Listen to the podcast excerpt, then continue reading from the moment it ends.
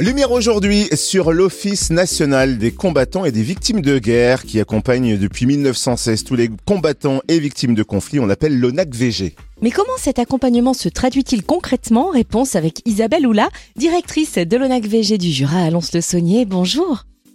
Oui, bonjour.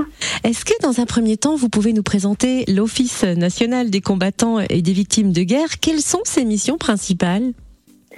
Alors, l'ONAC-VG, c'est un établissement public administratif. Donc, c'est Office national des combattants et victimes de guerre. Euh, donc, moi, je suis la directrice du Jura. Et cet établissement public administratif euh, est sous la tutelle du ministère des Armées. Donc, comme vous l'avez dit, il a été créé en 1916 pour venir en aide aux orphelins de la Première Guerre mondiale. Et donc, euh, depuis, ses missions ont évolué. Euh, son nom a changé. Notre direction générale est située à l'Hôtel national des Invalides à Paris et euh, un service départemental est implanté dans chaque ville, préfecture des départements. Et nous avons également un service en Algérie et un au Maroc. Donc, les trois missions de l'ONAC-VG sont aider, reconnaître et transmettre. L'objectif essentiel étant de veiller aux intérêts moraux, administratifs et matériels de nos ressortissants. Alors, qui sont les ressortissants de l'ONAC-VG et combien sont-ils dans le Jura plus précisément?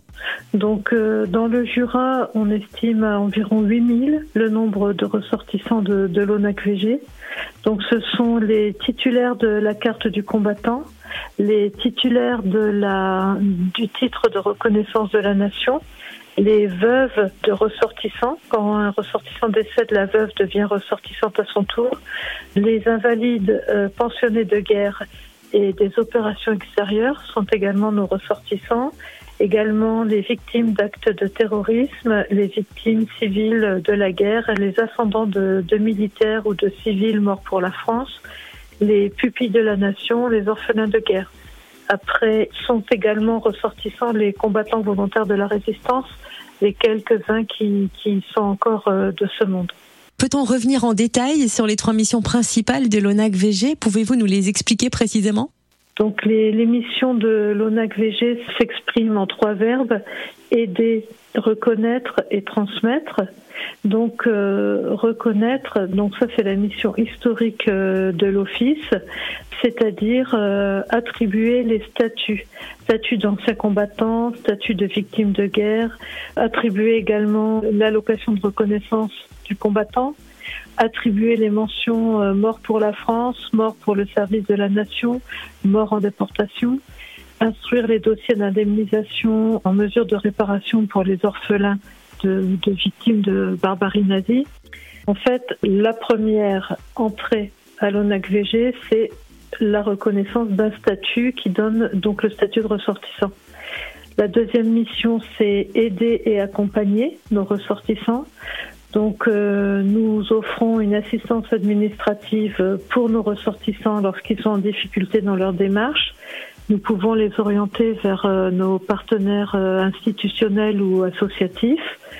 Et six fois par an, nous avons une commission solidarité qui se réunit et qui attribue des secours financiers. Donc, quel que soit le motif, les ressortissants peuvent s'adresser à nous. Donc, soit directement, ou bien s'ils sont adhérents à une association, ils peuvent se faire aider de, de l'association. Mais ils peuvent aussi faire la démarche eux-mêmes. Donc actuellement, par exemple, nous étudions beaucoup de demandes pour euh, le chauffage, les factures euh, de bois, les factures d'électricité, etc. Mais toute demande est étudiée. Ça peut être par exemple euh, l'achat d'un lave-linge. Il faut que la, la dépense pose un problème, en fait. Nous aidons aussi les combattants des opérations extérieures qui sortent des cadres de l'armée pour le financer euh, leurs frais de reconversion professionnelle. Le champ de mission de l'ONAC-VG est vraiment vaste et votre service est présent aux cérémonies commémoratives, mais quelles sont les autres actions menées par l'antenne de l'ONAC-VG de Lons-le-Saunier? Alors, euh, j'ai oublié euh, précédemment de parler de la mise en œuvre du statut de pupille de la nation puisque actuellement il y a encore des enfants qui sont adoptés par la nation. Par exemple, un enfant de militaire blessé en opération extérieure blessé d'un fait de guerre peut solliciter euh, l'adoption par la nation de ses enfants. Donc euh, il s'agira pour notre service de, l'accompagner euh, moralement et aussi matériellement pour ses études et pour son insertion dans, dans sa vie d'adulte. Concernant les cérémonies commémoratives, effectivement, nous y participons. Nous disposons également d'outils pédagogiques. Nous avons euh, une trentaine d'expositions. Nous avons des jeux, euh, des ouvrages et nous les mettons gracieusement à disposition des associations, des écoles. Nous organisons dans les écoles primaires des demi-journées citoyenneté et également euh, un travail avec les enfants sur les cérémonies commémoratives. Nous organisons aussi des débats entre des combattants et des lycéens. Et nous organisons également des conférences.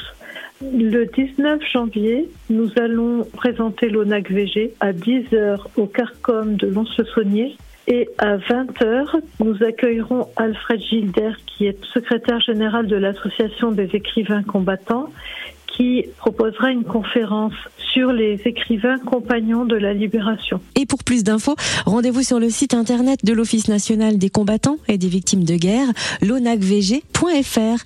Merci d'avoir été notre invitée Isabelle Oula, directrice de l'ONACVG du Jura à Lons-le-Saunier. Alors c'est moi qui vous remercie.